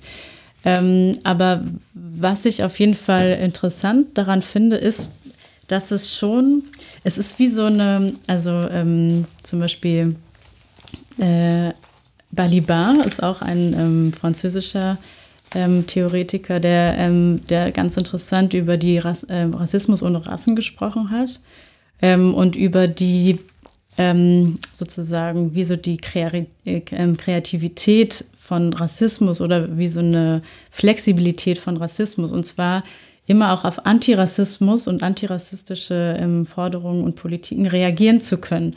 Das heißt, der, also Rassismus versteht schon, was ähm, denkbar, sagbar, machbar ist und kann das Wording ändern sozusagen. Ich würde aber, und dann finde ich halt zum Beispiel interessant, dass die AfD so als rechtspopulistische Partei einstufbar ist, einerseits. Die sagen, ähm, die erstmal, weiß ich nicht, sich in einer gewissen Art und Weise abgrenzen konnte, auch von einem offenen Rassismus oder von einem offenen Nationalismus, obwohl das ja nicht ähm, das nicht so wirklich, aber ähm, auf jeden Fall der offene Rassismus. Und dass äh, das unheimlich schnell geht, wirklich unheimlich schnell, dass sie in wenigen Jahren ähm, doch sehr, sehr stark ihre Begriffe ändern konnten. Also, dass jetzt zum Beispiel von Volk geredet wer- werden kann. Es ga- gab ja auch schon Vorträge von AfD-Politikerinnen, auch sehr, ähm, sehr, mittlerweile sehr berühmten, die auch im Bundestag stehen, die über Rasse reden. Also, dass das eben nicht mehr das Problem ist und die dann nicht sagen, wir sind unterschiedlich, sondern die wirklich in dieses, ähm, äh, in, in, in das Cluster einstufen von Hierarchisierung, wer ist es wert zu leben und wer ist es wert nicht zu leben. Und das ist, ähm, und dann finde ich so, solche Eingrenzungen oder, oder zu sagen Rechtspopulismus äh, und Rechtsextremismus, es ist nur eine Frage von, ähm, wie, wie fühlen wir uns sozusagen in, in, in das Sagbare und, ähm, und Politikfähige sozusagen ein Ja. gar nicht so strategisch, wie ich es gerade gesagt habe, ne? sondern es ist wirklich so ein, so ein, so ein teilweise denkbar ähm, spontanes äh, Voranschreiten an ähm, Begriffe wieder zurückholen, die damals zur systematischen Ermordung zum Beispiel geführt hat. Vielleicht können wir nochmal auf diese seltsame, dieses seltsame oder vielleicht gar nicht so seltsame Phänomen kommen. Du hast ja jetzt schon gesagt, wir beobachten das jetzt bei Wagenknecht ähm, zum Beispiel, dass die doch wieder den starken Nationalstaat fordert. Ähm, früher war das bei den Linken irgendwie ein bisschen, also die sind naturgemäß internationalistisch, aber meistens sagen sie dann doch, okay, wir brauchen jetzt noch die Institutionen und so. Und bei Wagenknecht hat man das jetzt besonders stark. Ähm, nun gibt es jetzt auch diese, diese These, dass es eben, dass die politische Achse sich grundlegend etwas umstrukturiert hätte, dass jetzt ähm, man jetzt nicht mehr so sehr nach Staat oder Markt fragt, sondern dass man eigentlich danach fragt, sind wir jetzt eigentlich internationalistisch, kosmopolitisch, so wie das, das grüne Bürgertum zum Beispiel, oder sind wir eben eher ja, nationalstaatlich ähm, solidarisch, äh, volksgemeinschaftsmäßig sozusagen. Das, äh, da schmeiße ich jetzt auch schon wieder sehr viel zusammen. Äh, Verzeihung dafür. Äh, was ich eigentlich fragen möchte, ähm, die These ist mir zumindest untergekommen. Der Erfolg rechtspopulistischer Parteien in Europa und vielleicht auch in den USA wahrscheinlich äh, lässt sich vor allem aus irgendwie einer, aus, aus äh, einer sozialen Frage erklären, aus äh, Prekarisierung, Perspektivlosigkeit, Abstiegsangst, also die ganzen psychologischen äh, äh, Kategorien, die dann eben mit, aber ganz wesentlich eben mit einem sozialen Abstieg oder einer sozialen Gefahr von sozialem Abstieg äh, besetzt sind. Und dass da jetzt nun ähm, einerseits ja irgendwie es nahelege, links zu wählen, irgendwie Umverteilung, aber stattdessen auch gerne mal rechts gewählt wird.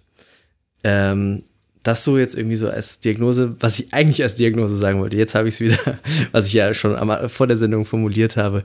Wieso zur Hölle ist jetzt zum Beispiel die AfD viel neoliberaler als die als der Front National. Also der Front National, äh, wie, das so, wie du es auch in deinem Aufsatz formulierst, macht das ja offenbar so, dass er eigentlich quasi auch sehr stark linke Themen besetzt, eben, wie Jana jetzt ja auch schon skizziert hat.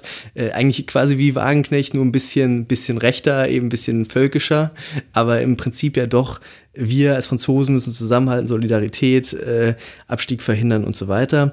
Wogegen die AfD ja eigentlich auch schon von, äh, von ihren Wurzeln her eher so eine ja, so eine völkische FDP erstmal war, lange Zeit.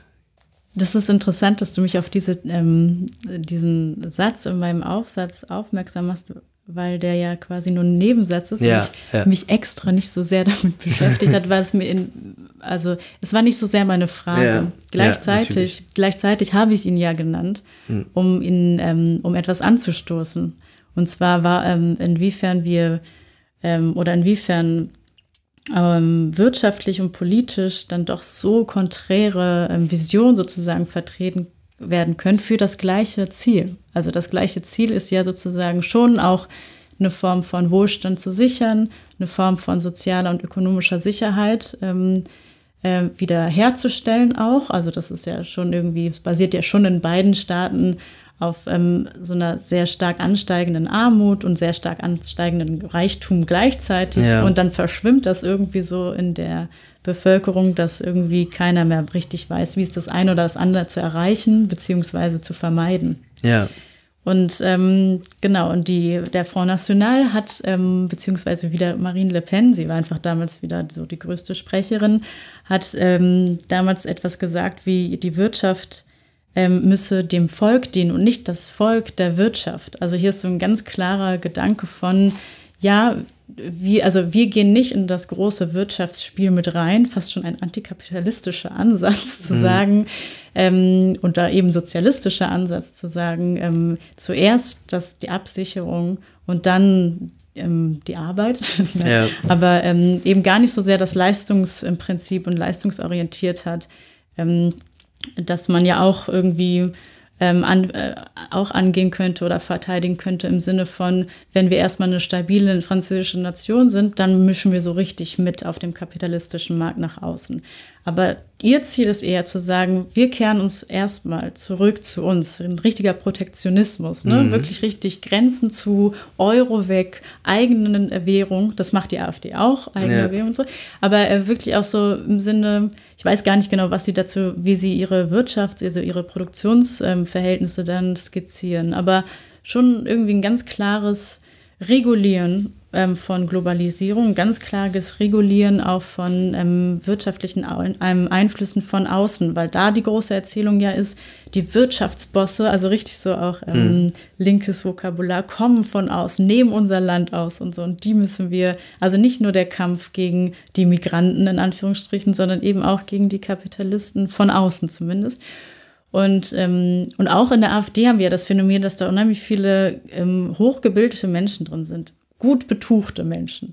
Ja. Und meine Idee wäre dann so, und das ist bei der AfD sicherlich genauso, auch zu, also jetzt so ganz platt, ähm, zu denken, ja, je kleiner die Einheit ist, die sich dann irgendwie Ressourcen teilt, also so materialistisch auch, Ressourcen teilt und Wohlstand erzielen will, desto größer ist die Wahrscheinlichkeit, dass ich mit dabei bin. Also so, mhm. Ne, auf einer, also deswegen Rassismus und, ähm, und äh, ähm, ähm, Rassismus und Wohlstand zusammen irgendwie. Also das ist ein kultureller Verdienst, hm. abgesichert zu sein und Wohlstand zu erleben. Und ja. das ist auch so ein bisschen meine Vision, wenn ich keinen Wohlstand habe und wenn ich Wohlstand habe, dann, also besitze sozusagen, ähm, dann möchte ich den so verteidigt wissen. Ja. So. Deswegen jetzt kein, nicht alle, ähm, äh, jetzt zum Beispiel für Deutschland, nicht alle Hartz-IV-Empfängerinnen sind empfänglich für ähm, äh, AfD. Das würde ich vehement äh, mhm. bestreiten. Ja. Ähm, wir haben noch genug Menschen, die sich genau dagegen auch ähm, äh, einsetzen und dagegen ankämpfen. Gleichzeitig haben wir zum Beispiel, wenn wir jetzt wieder zur AfD auch schwenken, die ja eher neoliberal, genau, eher so ein bisschen aus dem, AfD, äh, aus dem FDP gedönst mhm. sich irgendwie ähm, da aufgestellt haben auch. Ähm, da haben wir ein interessantes Phänomen, da habe ich mir auch mal, rausgesucht, weil ich das so interessant fand ähm, dass wir da eben ein ganz starkes ähm, Leistungs- und Wettkampforientiertheit haben. Und dieser Wettkampf ist ja auch in der deutschen Gesellschaft, wenn man das jetzt mal so sagt, ähm, ein ganz starkes Motiv. Ne? Also in, in, äh, im Spiel miteinander stehen und gucken, wer ist der Sieger. Also ist da das ein starkes Motiv in Deutschland? Norbert Elias, ein so. sehr interessanter so Soziologe, hat sich mal sozusagen die ähm, Genese von Burschenschaften angeschaut Aha. und ähm, von Fechtspielen. Ich würde jetzt nicht sagen, das tut äh, Elias, äh, dass es ein sehr stark deutsches Phänomen ist. Ich glaube nicht, dass es nur ein deutsches Phänomen ist, aber äh, Natürlich könnte sich gefragt werden, inwiefern ist dieser Wettbewerbs- und Leistungsgedanke in, in Deutschland doch so auf, ähm, also inwiefern wird der, wird versucht, damit was zu ähm, erreichen bei den Menschen? Inwiefern wird da so eine Leidenschaft ähm, entfacht? Das scheint ja schon irgendwie was zu machen. Gleichwohl weiß ich Stimmt, nicht, inwiefern Frankreich das in ja, Frankreich. Frankreich ist ja tatsächlich traditionell so ein bisschen politisch linker, das kann man auf jeden Fall sagen, mhm. auch mit der ganzen Gewerkschaftspolitik und so. Da war die ich soziale Frage auf jeden ja. Fall, hat immer einen anderen Mittelpunkt sozusagen ähm, erreicht ich würde auch erst, vielleicht erstmal nicht sagen, nicht linker, aber zumindest was diese materiellen Themen angeht, äh, also, bewusster. Ja, okay. Also ich ja. sage mal so, diese Form von links hat ja dann dazu geführt, dass äh, gut die Hälfte dann dort eine Rechtsextreme fast gewählt hätte. Das, das ist vielleicht die Kosten ja, weil zum sie Teil. Sich vor dem Neoliberalismus mehr fürchten als vor den Rechtsradikalen. Äh, aber je, das, nach, je nachdem. Ja. Aber das Interessante ist ja zum Beispiel, dass einem ein ähm, AfD-Politiker beispielsweise auch gesagt hat, ähm, also ist jetzt ein Zitat, wo bleibt die Wettbewerbsfähigkeit? Mhm. Der Wettbewerb zwischen kleineren Einheiten führt überall zu einem stärkeren Ganzen. Das gilt im Sport, in der Wirtschaft, in der Kultur ja. und natürlich auch bei Staaten. Und das ist so ein Leitsatz. Und dann, also daran anknüpfen, plädiert ja auch die AfD ganz stark dafür, dass es weiterhin auch Zuwanderung braucht. Also die AfD ist sich dessen sehr bewusst, dass Migration immer auch ähm, ein Phänomen ist einer Bewegung, die von den Staaten sozusagen zehren, aus denen sie sich sozusagen auch Arbeitskräfte holen können und so weiter. Und dann sagt die AfD auch in ihrem Wahlprogramm, dass Deutschland eben qualifizierte und integrationswillige Zuwanderung braucht. Aus Dänemark. genau, also wer hier ganz klar angegriffen wird, ähm, ist, ähm, sind zum Beispiel Sinti und Roma, mhm. die dann, ähm, die für integrationsunfähig und ähm, äh, ähm, also richtig markiert werden im Wahlprogramm selbst Echt, sozusagen, ja? genau. Die werden dann genannt als das Problem sind eher Randgruppen wie Sinti und Roma, die leider in großer Zahl kommen und nicht gut integrationsfähig sind. Und das ist ein Satz, der darin stehen kann und, ähm, und sozusagen zeigt, ja, der Staat muss sich öffnen, auch nach außen. Und dann eben im neoliberalen Sinne wir müssen wirtschaftlich ja auch stark bleiben. Wir brauchen die Arbeitskräfte, die gemeinsam mit uns zusammen diesen Wettbewerb bestreiten. Mhm. Und das ist etwas, was ich jetzt beim Front National nicht entdeckt habe mhm. oder gefunden habe. Es könnte natürlich sein, dass sie sich da nochmal ganz anders klar auch zu äußern. Mhm. Jedenfalls nicht das. Wahrscheinlich hat das auch was mit der Gegnerstellung zu tun. Ne? Ähm, der ist in Frankreich eben dann äh, Macron, der natürlich ein ähm, Reformer ist, ähm, und zwar eben ein eher liberaler Reformer, der da eher sagt, man muss da noch vorangehen in der, in der Internationalisierung. Das heißt, da ist vielleicht die Gegnerstellung ein bisschen anders als jetzt hier in Deutschland eben gegenüber, ähm, ja, so einer, so einem ähm, Mainstream, äh, so einer Art Konsenspolitik aus, aus CDU und SPD. Ähm, wie würdest du denn die Entwicklung beschreiben? Also wir haben vor der Sendung schon mal drüber gesprochen, dass die AfD auch relativ schnell, aber so ist es eben immer bei Parteien, die, die sich gerade entwickeln, ihr, ihr Gesicht geändert haben, hat, ihre Strategien geändert hat. Wenn man ganz von Anfang an mal geht, ja sowieso, ne, als Anti-Euro-Partei gestartet und dann innerhalb kürzester Zeit äh, noch den, den Gründer, den ähm, Lucke, genau, der es dann später nochmal probiert hat mit dieser, mit dieser Alpha, hieß Alpha, irgendwie ja, sowas hieß das. Das ist auch eine ähm, interessante äh, Parallele zu Kollegas neuem Buch, das ich weiterhin empfehlen möchte. Das, das ist Alpha. Alpha. okay. äh, das scheint vielleicht gerade so ein Modename zu sein. Alles muss dann Alpha heißen, ja. Naja, auf jeden Fall, der dann äh, äh, rausgemobbt, könnte man fast sagen, ne, von dem eher völkischen ähm, Flügel. Ähm, aber die Politik ändert sich ja weiter. Ne? Ähm, hast du denn so ein Gefühl, auch auf Basis von dem, was du schon gelesen hast, ähm, was da noch so, was vielleicht auch schon jetzt veraltet klingt, wenn du jetzt zurückdenkst, was man jetzt nicht mehr so formulieren würde? Naja, also ich denke ja, dass dadurch, dass ähm, es gab ja letztens wieder so eine ähm, Umfrage, ich weiß nicht, war das eine Sonntagsumfrage wieder, ähm, da wurde die AfD auf zweiten Platz äh, gewählt. Mhm. Knapp vor der SPD. Knapp ja. vor der SPD. Mhm. Ähm, und das gibt denen natürlich eine ganz andere Perspektive.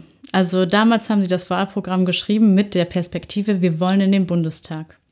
Das heißt, die haben äh, dann an den einen oder anderen Stellen Lücken lassen können, die heute nicht mehr gelassen werden können. Und sie sind bestimmt auch noch mal ganz anders ähm, angerufen, auf, Fra auf ähm, Fragen Antworten zu geben, die sie damals nicht geben konnten und wollten und auch heute nicht wollen oder können, weil sie vielleicht nicht ähm, stimmig genug sind oder nicht ohne Widerspruch auskommen. Und, aber grundsätzlich, also womit sie ja in den Bundestag reingekommen sind, ist das Thema Flucht und Migration. Das ist einfach wenn man eine Umfrage gemacht hat, warum die Menschen diese Partei wählen, dann ist das der mehrheitliche Aspekt. Das heißt, so viel anderes hat gar nicht interessiert, scheinbar. Also natürlich Euro und Euro-Krise, das spielt immer eine Rolle. Aber die Strategie über die Grenzschließung, Strategie über die Einwanderungsregulierungen und ähm, was machen wir mit dem, was schon in uns drin ist im Land sozusagen, das hat die Leute bewegt und das wollen die irgendwie weitermachen. Und ich würde da sagen, dadurch, dass wir jetzt einen Innenminister oder Heimatminister haben, der ähm, von der AfD bejubelt wird oder eben Maaßen, der vom äh, wiederum vom Innenminister oder Heimatminister ähm, äh, verteidigt wird, in eine neue Position gebracht wird, was von der AfD bejubelt wird. Das sind alles ähm, Dinge oder das sind alles Erfahrungen, die die darin eher bestärken, dass sie weiter so machen können, was sie sagen. Und deswegen würde ich nicht davon ausgehen, dass irgendwas, was sie damals geschrieben haben, äh, dass es nicht, dass sie darauf, dass ihren weiteren Erfolg, sage hm. ich jetzt mal, ähm, stützen könnten. Eine Sache ist mir gerade noch eingefallen. Ich habe irgendwie in der FAZ oder so gelesen, dass, dass die tatsächlich doch an einer ähm, jetzt etwas linkeren Rentenpolitik arbeiten. Also das ist ganz, äh, ganz witzig, wo wir ja vorhin gerade darüber gesprochen haben, dass sie eigentlich gar nicht zur Rentenpolitik hatten im mhm. Wahlprogramm 2017 und ähm, ja, vielleicht ist das jetzt auch wirklich eher so, so eine Richtung, so national solidarisch eher, äh, könnte ich mir zumindest vorstellen. Und dass dieser, dieses neoliberale vielleicht wirklich auch noch eher so aus diesen, aus diesen Gründungszeiten eben mit Lucke kommt, der ja dann eben auch natürlich Wirtschaftsprofessor war und das galt ja dann auch eine Zeit lang als Partei der Wirtschaftsprofessoren. Genau, ja. Mein, mein, mein Bruder hat mir sogar erzählt, dass irgendwie in der, ich weiß nicht, ob das stimmt, ich möchte jetzt niemanden übel nachreden, aber dass irgendwie in der Bundesbank irgendwie eine, eine große Anzahl von Leuten ähm, auch AfD-Sympathien hatten, weil sie irgendwie ähm, also vermutlich eben, weil sie eben den, die Währungsunion für sinnlos halten oder keine Ahnung aus welchen in der, Gründen. In der FAZ-Wirtschaftsredaktion auf jeden Fall auch. Da, da gab es große AfD-Fans. Da, ga, da gab es die sicherlich. Ich glaube, heute ist das sicherlich nicht mehr so. Also toi, toi, toi. Aber in der FAZ bestimmt nicht. Also glaube ich nicht. Dafür sind die dann auch äh, zu fatzig. Aber äh, genau, also vielleicht ist das, vielleicht kann man das ja sagen, dass es da oder sehen, dass es da auch solche, solche Anzeichen gibt. Aber ja. Aber das ist ja ein interessanter Gedankengang, ähm, zu sagen, inwiefern ähm, kannst du mit neoliberalen ähm, Argumentationen wirklich Fragen beantworten, die die Menschen haben, die prekär äh, leben, die ähm, soziale Ungleichheit ähm, auf ökonomischer Basis irgendwie erleben und die eine, ganz anderen ähm, äh, äh, Forderungen an die Anforderungen an die Partei haben. Dann kannst du, ja genau, und dann ist es natürlich irgendwie schwierig. Gleichzeitig denke ich auch so, ja, so, dass auch wenn die jetzt irgendwie an so, an so linken Konzepten anknüpfen oder Politiken anknüpfen, ist ja immer die Frage, auf wessen Kosten tun sie das eigentlich? Und dann ist es irgendwie, dann ist es alles immer sehr relativ. Ne? Also klar müssen die irgendwie so ein ähm, stimmiges Konzept ähm, schreiben, gerade Renten, Pflege, also alles, was die großen brennenden Fragen sind. Es gibt eben auch die sozialen Fragen, die groß sind und brennen, die aber nicht ähm, zu Wort kommen, wenn wir die ganze Zeit über ähm, Migration sprechen oder Flucht sprechen und Integration und so weiter. Ähm, und trotzdem äh, sind sie ja klar, also trotzdem müssen sie ja was liefern in dieser Hinsicht. Aber auch wenn sie ein, ein Konzept schreiben für die Rente, das ich sogar unterschreiben würde, wo ich sagen würde, ja super, blend, kann ich ja nicht ausblenden, auf wessen Kosten dieses ähm, Konzept überhaupt erst ähm, bestehen kann oder womit ich sozusagen, womit das einhergeht. Was ja. nehme ich in Kauf? Ja, Dass das, ja. was ich ähm, an Rente haben will, an Absicherung haben will, an Wohlstand haben will, damit einhergeht, dass zum Beispiel, ähm, weiß ich nicht, die Hälfte der Bevölkerung gefährdet ist. Ja, ja. Hm. Die Frage ist eigentlich wahrscheinlich strategisch für die Partei, ob sie das ähm, äh, also ich, ich glaube übrigens nicht, dass sie dazu in der Lage ist, da eine wirklich linke Politik dann zu machen und Umverteilung zu machen. Also dafür hat sich, glaube ich, dann auch die, die Bundesrepublik ja an der Realität, das ist ja nach wie vor das Problem, dass diese Parteien von, von fiktionalen Problemlagen leben, ähm, weil sie ja keine wirklichen Konzepte hat. Wie gesagt, vielleicht kommt da jetzt was, aber ich habe da mal so meine Zweifel, ob das, ob da, ob da tragfähige Politikkonzepte ähm, draus kommen. Wenn man jetzt den Vergleich, auch wenn der sicher weit hergeholt ist, zu Donald Trump nimmt, sieht man ja gerade das, ne? dass dort ähm, Donald Trump nichts liefert äh, und für die Umverteilung, äh, die er dort angekündigt hat und, und äh, das Land wieder dem Volk zurückzugeben, überhaupt gar nichts liefern kann. Vielleicht nicht mal aus bösem Im Willen, Gegenteil sogar, einfach, oder? Ähm, also Im Gegenteil sogar, zum Teil wirklich aber, Taxcut. aber, aber aus, aus völliger ähm, Ignoranz quasi. Äh, oder, oder im Beispiel von, von diesen, von diesen Zöllen dann, äh, weil er, weil er denkt, äh, die, die Amerikaner wären alle so Stahlarbeiter, obwohl das eben nur ein ganz, ganz, ganz kleiner Teil der, der Amerikaner ist. Allerdings viel, viel mehr arbeiten dann in, in Gewerben und in Industriezweigen, die dann wiederum negativ von den Stahlpreisen mhm. ähm, besetzt sind. Also auf jeden Fall eine Katastrophe. Ne? Ich, ich wäre ja dafür, das Land auch ein bisschen wie in dem Trump-Sinne, das Land wieder dem Volk zurückzugeben, finde ich ja erstmal gut, äh, wenn, das, wenn, das, wenn das Volk quasi da wirklich enteignet wurde und diese große Umverteilung Umverteilung gab und den Kampf von, von, von Arm gegen Reich und so weiter und so fort. Aber offenbar kommt ja nichts davon, weil wenn man eben dann wirklich mal Umverteilung machen will, dann darf man halt nicht von irgendeinem Volk ausgehen, sondern dann muss man die Analyse ein bisschen anders machen. Mhm. Ähm, und da könnte ich mir vorstellen, ich finde es auch interessant, dass das, ähm, das Wohnungsthema jetzt nochmal so eine Dynamik annimmt, wo es dann wirklich sehr praktisch nimmt. Ne? Also das heißt, die, die Migrationsfragen, die Fluchtfragen sind sehr abstrakt auf eine gewisse Weise, weil es sind dann eben doch nicht so viele Einwanderer, dass sich jetzt substanziell was ändert im Leben. Niemand hat seinen Job verloren, deswegen äh, äh es gibt jetzt nicht irgendwo Bürgerkrieg oder oder oder was auch immer Ghettos, nicht nicht zumindest mehr als es das auch schon zuvor gab. Ähm, und das könnte, glaube ich, dann eine Gefahr werden für die Partei, wenn sich plötzlich Probleme entwickeln, die ähm, die nicht mehr so fiktionalisierbar sind. Und dann eben äh, tatsächlich die AfD sich dazu äußern muss, was will sie jetzt gegen Wohnungsnot machen. Mhm. Weil dann, äh, dann kommt sie, glaube ich, in eine, in eine Bredouille. Ne? Dann wäre wahrscheinlich die Strategie, das dann auch wieder auf die Ausländer zu, zu beziehen. Genau. Ja, das ist natürlich dann die, immer ja, ja, das liegt an den Ausländern. Aber ich kann mir auch vorstellen, in dem Moment, wo man, also ich glaube, darum geht es schon, in dem man, wo es nicht so fiktional ist, sondern wo man aus dem Alltag weiß, nein, das Problem ist, dass der, dass das Haus an irgendeinen komischen Investor aus Dubai verkauft wurde und plötzlich die Mieten verdoppelt wurden. Da wissen die Leute, das ist jetzt nicht unbedingt der Ausländer gewesen, es waren auch nicht die Syrer, sondern das war wirklich keine Ahnung, das Kapital oder wie auch immer. Also da könnte ich mir vorstellen, dass das maximal noch so eine Gefahr ist für, für diese Partei.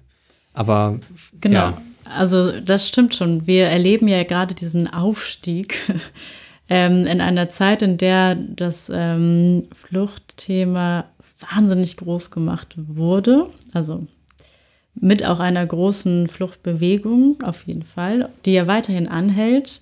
Ähm, aber, weit, aber, aber weiterhin sozusagen die Diskussion innerhalb Mhm. der Gesellschaft immer noch auf einer ähm, Form von Skandalisierung, also Obwohl Skandalisierung ja und niemand mehr herkommt jetzt eigentlich. Genau, das, ist wurde ja schon sehr gut dicht- eingeschränkt Ja, und dicht ja gemacht. Und äh, jetzt geht es viel um Abschiebungen und da wird sich empört, wenn das nicht richtig funktioniert.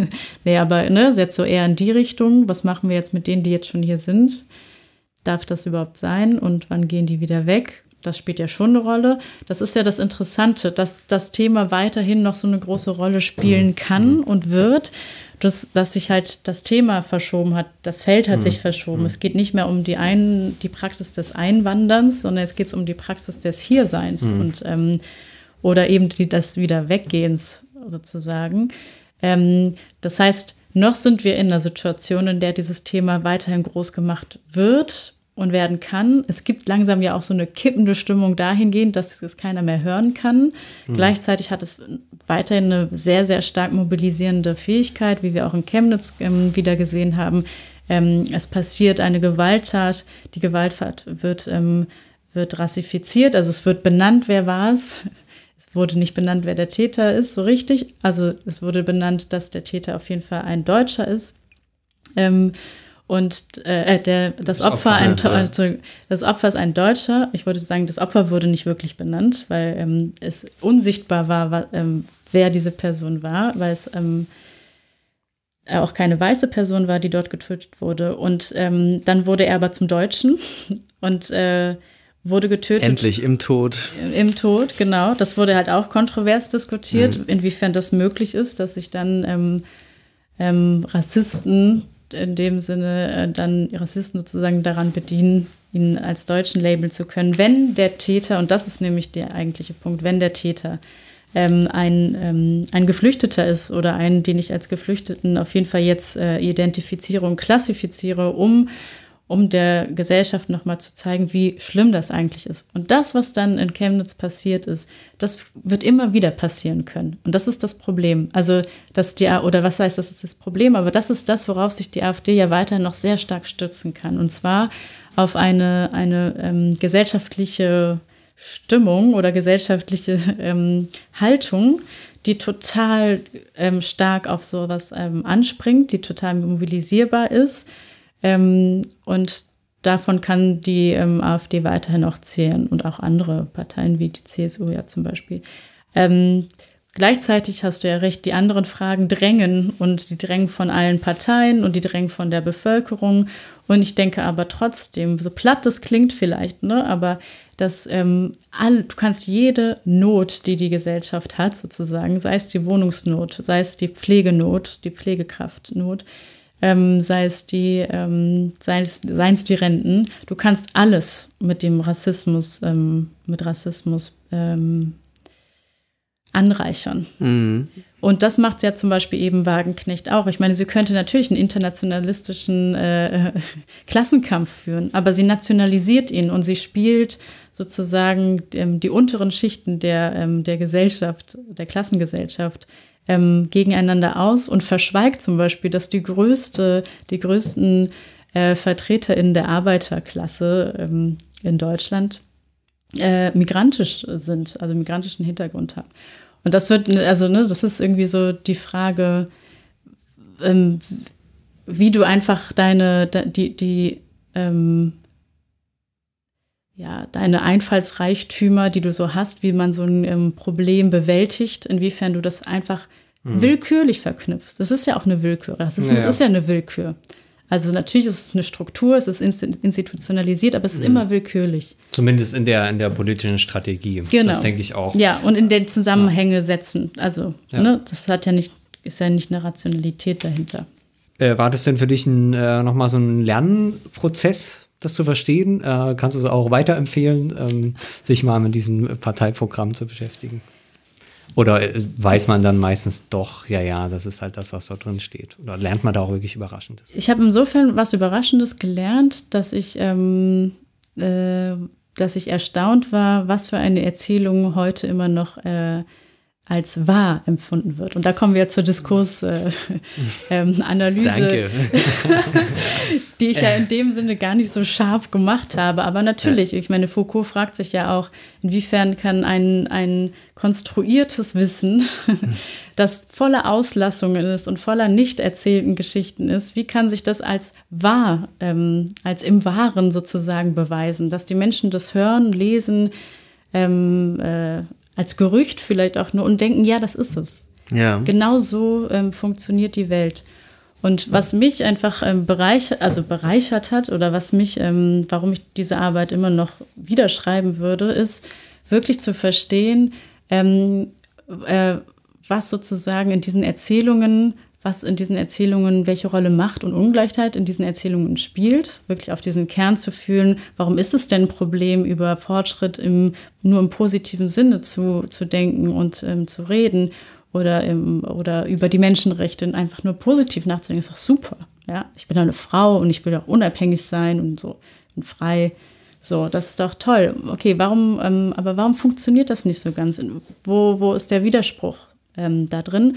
Und dann auch immer wieder, ähm, äh, dann auch immer wieder ernüchtert zu sein, ähm, zu, zu gucken oder zu, zu lesen, was ähm, inwiefern ein so stark umkämpftes Feld wie Europa, ein so migrantisch geprägtes und ähm, also und so fragmentiertes Feld ja auch und so ein Feld voller ähm, eben einerseits voller Gewalttaten und so weiter, aber auch voller Vision und eben auch voller linker Vision und, ähm, und marginali marginalisierter Vision, aber eben ähm, sozusagen Vision von Menschen, die Europa nicht privilegiert und so weiter.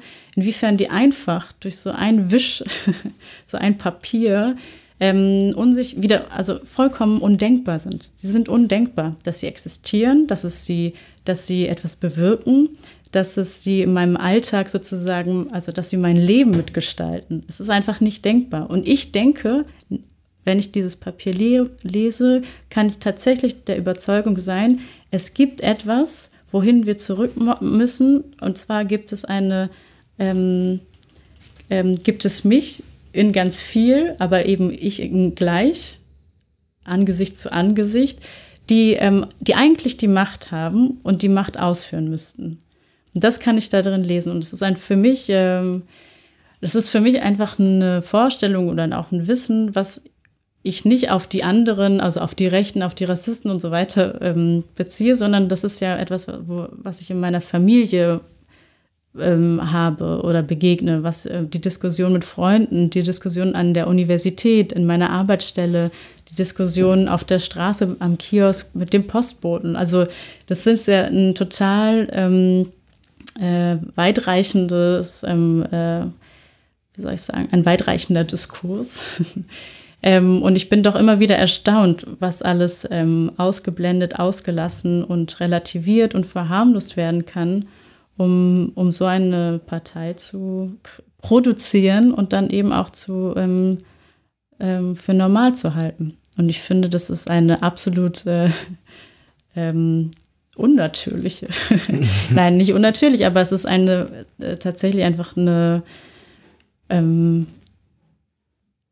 die Partei ist quasi sozusagen das Zeugnis dafür, was alles in Deutschland nicht gemacht wurde, was alles in Deutschland ähm, sich nicht bewusst gemacht wurde, was nicht gelernt wurde, dass es eben kein anti-antisemitisches, antirassistisches ähm, und antifaschistisches Land ist, sondern dass es durchaus in der Lage ist, das alles nicht irgendwie aus dem unter dem Teppich hervorzuholen, sondern dass es sogar auf dem Teppich oben drauf liegt. nicht von, von außen gekommen, sondern kommt nee. aus unseren eigenen Reihen quasi. Genau. Ja, dann äh, hoffen wir auch auf viele Leser für deinen interessanten Text. Dankeschön. Wenn er denn mal erscheint. Äh, Ich hoffe. Ich, ich schreibe mal dem Verlag. Also was ist denn da los? Ja, vor allem, da möchte ich mich jetzt natürlich auch noch mal retten. Dieser Artikel ist wirklich sehr gut geschrieben und so systematisch. Alles, was ich jetzt vielleicht nicht so, ähm, so stringent sagen konnte, ist Das in lag dem an unseren Artikel. unsystematischen Fragen. ja, dann äh, machen wir Schluss für heute, würde ich sagen. Ja. Äh, sind wirklich sehr belehrt, glaube ich. Ich habe auch viel gelernt. Wunderbar. Dann, herzlichen Dank nochmal fürs Kommen. Vielen Dank für die Einladung. und macht's gut. Bis bald. Tschüss. Tschüss.